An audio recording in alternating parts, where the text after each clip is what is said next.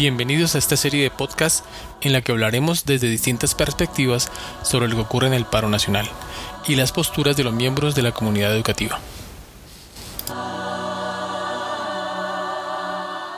Desde el paro cívico nacional que inició el 14 de septiembre de 1977, en Colombia no se había vivido una crisis social y política de estas magnitudes en ese entonces, distintas asociaciones, sindicatos y trabajadores en general se agolparon principalmente en Bogotá, Barranquilla, Cali, Cúcuta, Ibagué, Villavicencio, Neiva, Cartagena, Santa Marta, Sogamoso, Buenaventura, Florencia y Barranca Bermeja.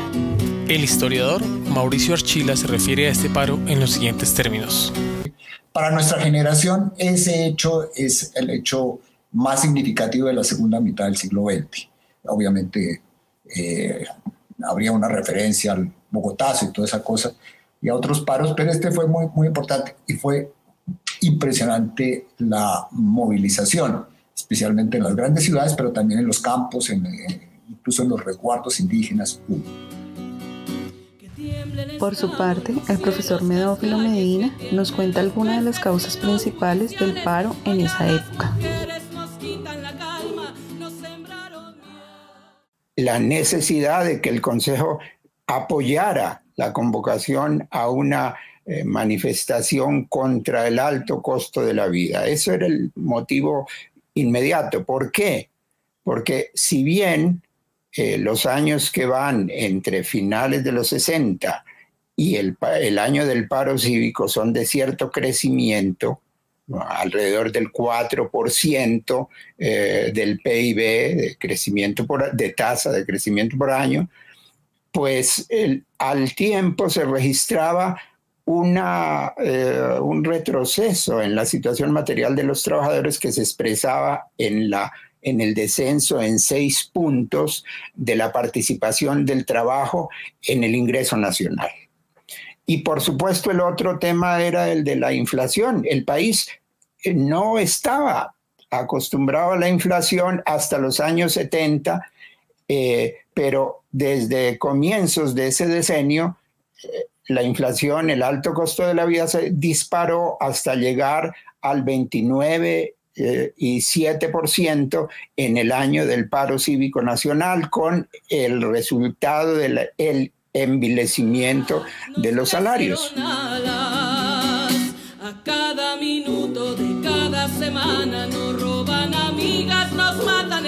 Según la investigadora del CINEP, Marta Cecilia García Velandia, en ese entonces en Bogotá se presentaron cuatro asaltos a puestos de policía, 11 saqueos a grandes comercios, 20 enfrentamientos multitudinarios con la fuerza pública que dejaron alrededor de 19 muertos y alrededor de 400 detenidos y más de 200 heridos. En el año 2013 se presentó un paro agrario en el que participaron aproximadamente 200.000 personas. Santos, quien hizo un recorrido en helicóptero por los sectores donde se registra el paro agrario, aseguró. El tal paro nacional agrario no existe. Hay algunos sectores agrarios de algunos departamentos que tienen legítimas reclamación.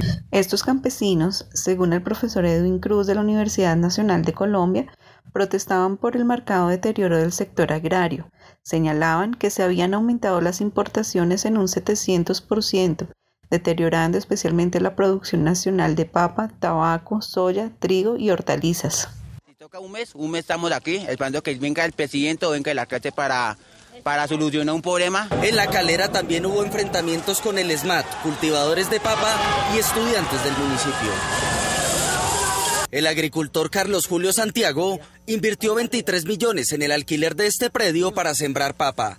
Él asegura que debe invertir 24 mil pesos por cada bulto producido, pero que la vigencia de los tratados de libre comercio bajó el precio del producto. Señor presidente, señor ministro de Agricultura, Mareín Colombia, la inversión termina siendo mayor que la ganancia. Aquí se paga un promedio de 70 mil pesos por carga de papa sembrándola. El tractor cobra 42 mil pesos por una hora, que en una hora se pone una carga. La, surcada de, con, para hacer el surco, para armar el surco, eso vale 7 mil pesos la surcada por carga. El obrero cobra 35 mil pesos el día, 30 mil. Se le da el desayuno, caldo, almuerzo y comida de guarapito y que no falte. En el año 2019, iniciando el gobierno de Iván Duque, se desencadenó un nuevo paro nacional.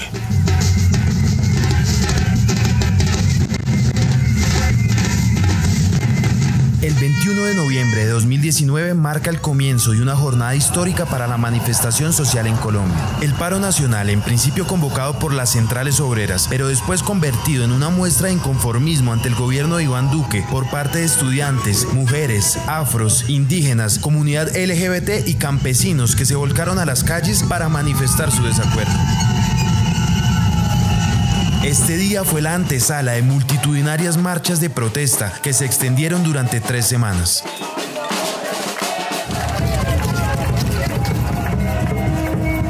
exigimos el cumplimiento pleno de los acuerdos firmados con los estudiantes hace un año. También nos movilizamos porque exigimos eh, que se proteja la vida de los líderes sociales.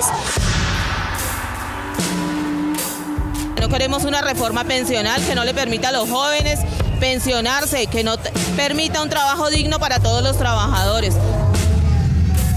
Estamos exigiéndole al gobierno nacional que dé garantías de permanencia para la vida en los territorios ancestrales de las comunidades negras.